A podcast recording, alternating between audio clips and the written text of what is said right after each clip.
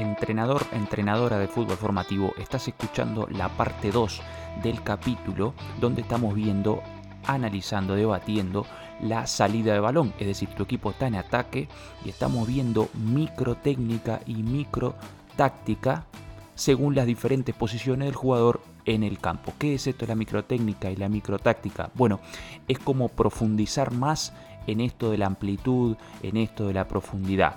Eh, acá voy a pedir un poco disculpas porque en el capítulo anterior me expresé mal. Hablé de, antigüedad, de los conceptos de amplitud y profundidad y no, no era así como que quería expresarme.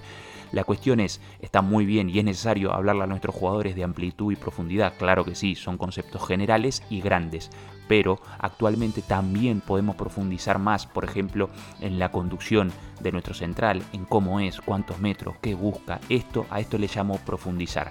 Así que bienvenidos, vamos con la parte 2, donde vamos a tratar esta salida de balón en ataque de los mediocentros, la gente de, atacante de, banda y los delanteros.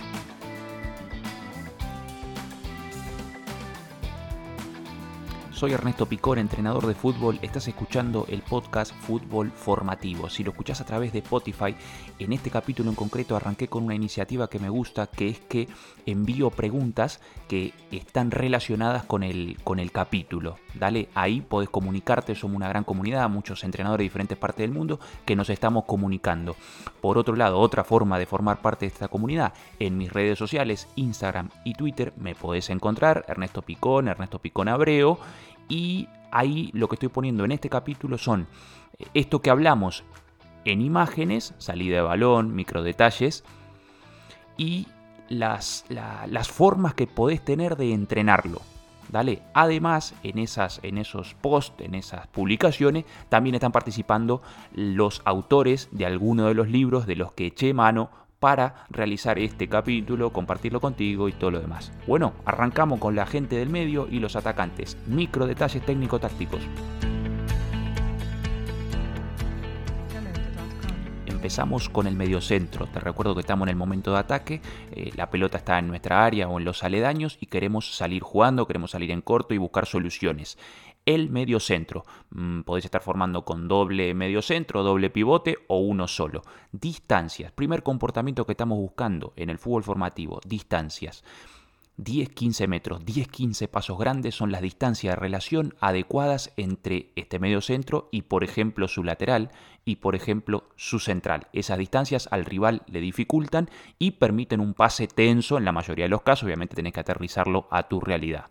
Bien, segundo comportamiento, el apoyo, es decir, el apoyo que da nuestro mediocentro a nuestro central cuando tiene pelota, es decir, le está, le está ofreciendo línea de pase. Bien, este mediocentro que tiene un rival de espaldas, que está mirando hacia nuestra portería, hace una carrera. Vamos a, vamos a buscar que esa carrera, ese apoyo sea vertical, no diagonal. ¿Por qué? Porque en diagonal el rival tiene un poco más de hueco corporal, te hago un resumen, para robarnos balón que ese mediocentro caiga en vertical va a ser mejor. Tercer comportamiento. Cuando no soy opción, supongamos en un 4-2-3-1, querés salir jugando, tenés doble pivote.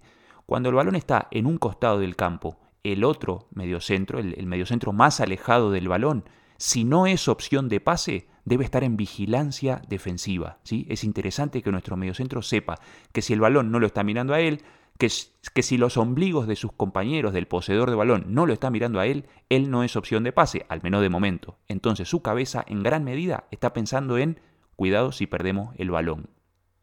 Por último, y este comportamiento vas a ver que lo aplicamos también a la gente de arriba. El apoyo, cuando queremos salir jugando, el apoyo de la gente del medio muchísimas veces es corriendo hacia nuestra portería con un rival en la espalda. Es importante este detalle técnico, el control, si es necesario controlar ese pase que nuestro central o nuestro lateral nos está dando, el control tiene que alejar el balón del rival. Es decir, el control probablemente acerque la pelota hacia nuestra portería. Obviamente no, van a ser 10 metros de, de, acercamiento de la pelota, pero me refiero a que tiene, ese control no puede quedarse en el sitio porque el rival tiene más opción de robártelo. Vamos entonces con el con, los últimos del campo, con los más alejados de nuestra propia área, que podrían ser, según sistema, medios que están en la banda, podrían ser extremos, si estamos hablando de un 4-3-3, y obviamente los delanteros. Esta gente participa activamente de nuestra salida de balón pese a la lejanía. Bien, vamos con ellos. Estos jugadores, pese a la lejanía, repito, tienen que estar pendientes, y lo dijimos cuando hablamos de los centrales y los laterales, tienen que estar pendientes de qué necesita ese defensor que está saliendo en conducción o que le acaban de dar un pase hacia banda y hay que darle continuidad. Estos conceptos están unidos, pero digámosle a nuestros jugadores que tienen que estar pendientes ellos de lo que los defensores están necesitando en la salida de balón y no al revés, porque hay veces que el delantero tiende a ser egoísta. No, yo me coloco acá, tiro mi desmarque. No, no, no. La pregunta es, ¿qué necesita tu compañero? Vamos a darle continuidad, porque por ejemplo, acordate, el lateral, lo hablamos en el capítulo 1, si está encerrado contra la banda, cuando el balón le llega a él, el resto de los compañeros tienen que pensar en la continuidad de este pase más que de costumbre, porque el lateral está encerrado. Seguimos con comportamientos el análisis del rival. Nuestro delantero, nuestro extremo, debería estar eh, observando, podría estar observando cómo, en qué se fija su rival directo. ¿A qué me refiero? Si el rival mira, pone su mirada en el balón, el delantero, el extremo, en ese momento, en ese instante, puede buscarle la espalda, porque el rival obviamente no puede ver dos cosas a la vez, en la mayoría de los casos. Pero si el rival, en vez de mirar balón, me está mirando a mí, la forma de engañarlo y de eliminarlo va a ser una finta deportiva, una, perdón, una, una, finta. Acá en, en, España la finta con F se le llama al engaño corporal, ¿viste? ¿Viste cuando eh, amago a que voy, pero al final me vengo o al revés? ¿Sí? Repito, ¿a dónde mira mi rival directo? Mira balón, le busco la espalda. Me mira a mí, lo engaño con, con, con, un, con una finta corporal. Siguiente comportamiento de los de arriba en salida de balón.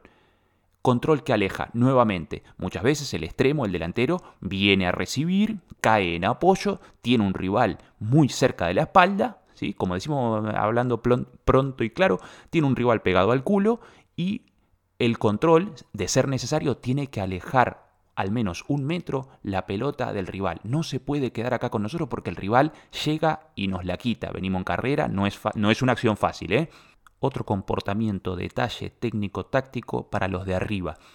Los lejanos activan a los cercanos. ¿A qué me refiero? Cuando la presión del rival es muy intensa y muy alta, no hay espacio cerca de nuestra área. Entonces vamos a pasar a buscar un golpeo, un pase medio o largo, donde los de arriba tienen que saber que muchas veces ese pase lo que necesita es dejar de cara para activar a los medios o a ese lateral. Es decir, yo voy, eh, mis compañeros cerca de balón no pueden salir, yo los tengo que activar. Obviamente cuando caigo, caigo de espaldas a portería rival, con lo cual girarme va a ser complicado. Pero si dejo de cara, mi compañero sí que va a tener portería y campo de cara. Por último, micro detalle técnico-táctico. Supongamos que jugamos en un 4-3-3, es decir, hay tres, jugadores que están arriba. Tenemos que tener como concepto, como ley, que al menos uno de ellos constantemente tiene que estar, se pueden alternar, tiene que haber uno de esos tres que amenace la profundidad. Esta va a ser la forma de generar incertidumbre en el rival, desordenarlos, romper su línea. Uno al menos amenaza siempre profundidad. Bueno, final de esta segunda parte, final del partido, final del capítulo. Te dejo un resumen rápido, las fuentes de dónde lo saqué y me despido hasta la próxima. Tres puntos. Nuestros jugadores, buscamos detalles técnico-tácticos, algunos psicológicos, empatía deportiva. Hay una pregunta importante, ¿qué necesita mi compañero en este momento? ¿Qué línea de pase? ¿Qué, qué, desmarque? ¿Qué está buscando mi compañero? No solamente pensar en mí. Segundo, control que aleja del rival. Muchas veces traemos un rival de espaldas, en la espalda, perdón, estamos corriendo hacia nuestra portería, el primer control debe de alejar el balón del rival. Y por último, importante también, si no soy opción de pase, si los ombligos de mis compañeros y del poseedor no me están mirando a mí, mi cabeza en gran medida está puesta en vigilancia defensiva. Fuentes de las que me nutrí para este capítulo.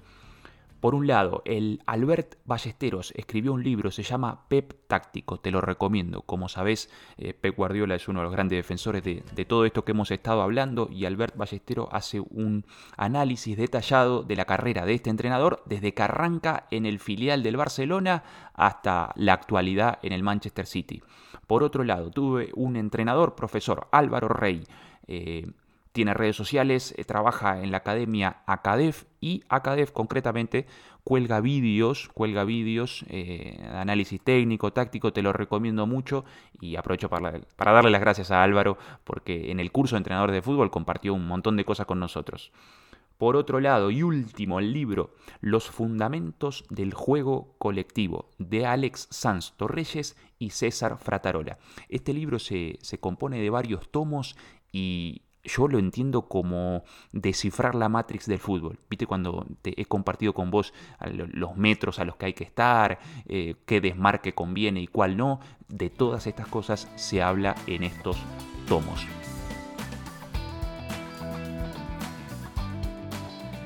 Me despido. Te mando un abrazo, como siempre. Te deseo buenos entrenamientos, eh, buenas relaciones futbolísticas. Eh, tenemos un fantástico deporte en nuestra mano, así que damos la obligación de trabajarlo, trabajarlo bien y disfrutarlo. Queremos ganar, no seamos hipócritas, hipócritas. Queremos competir y queremos disfrutar nuestra profesión y este deporte. Dale, cuídate. Chau.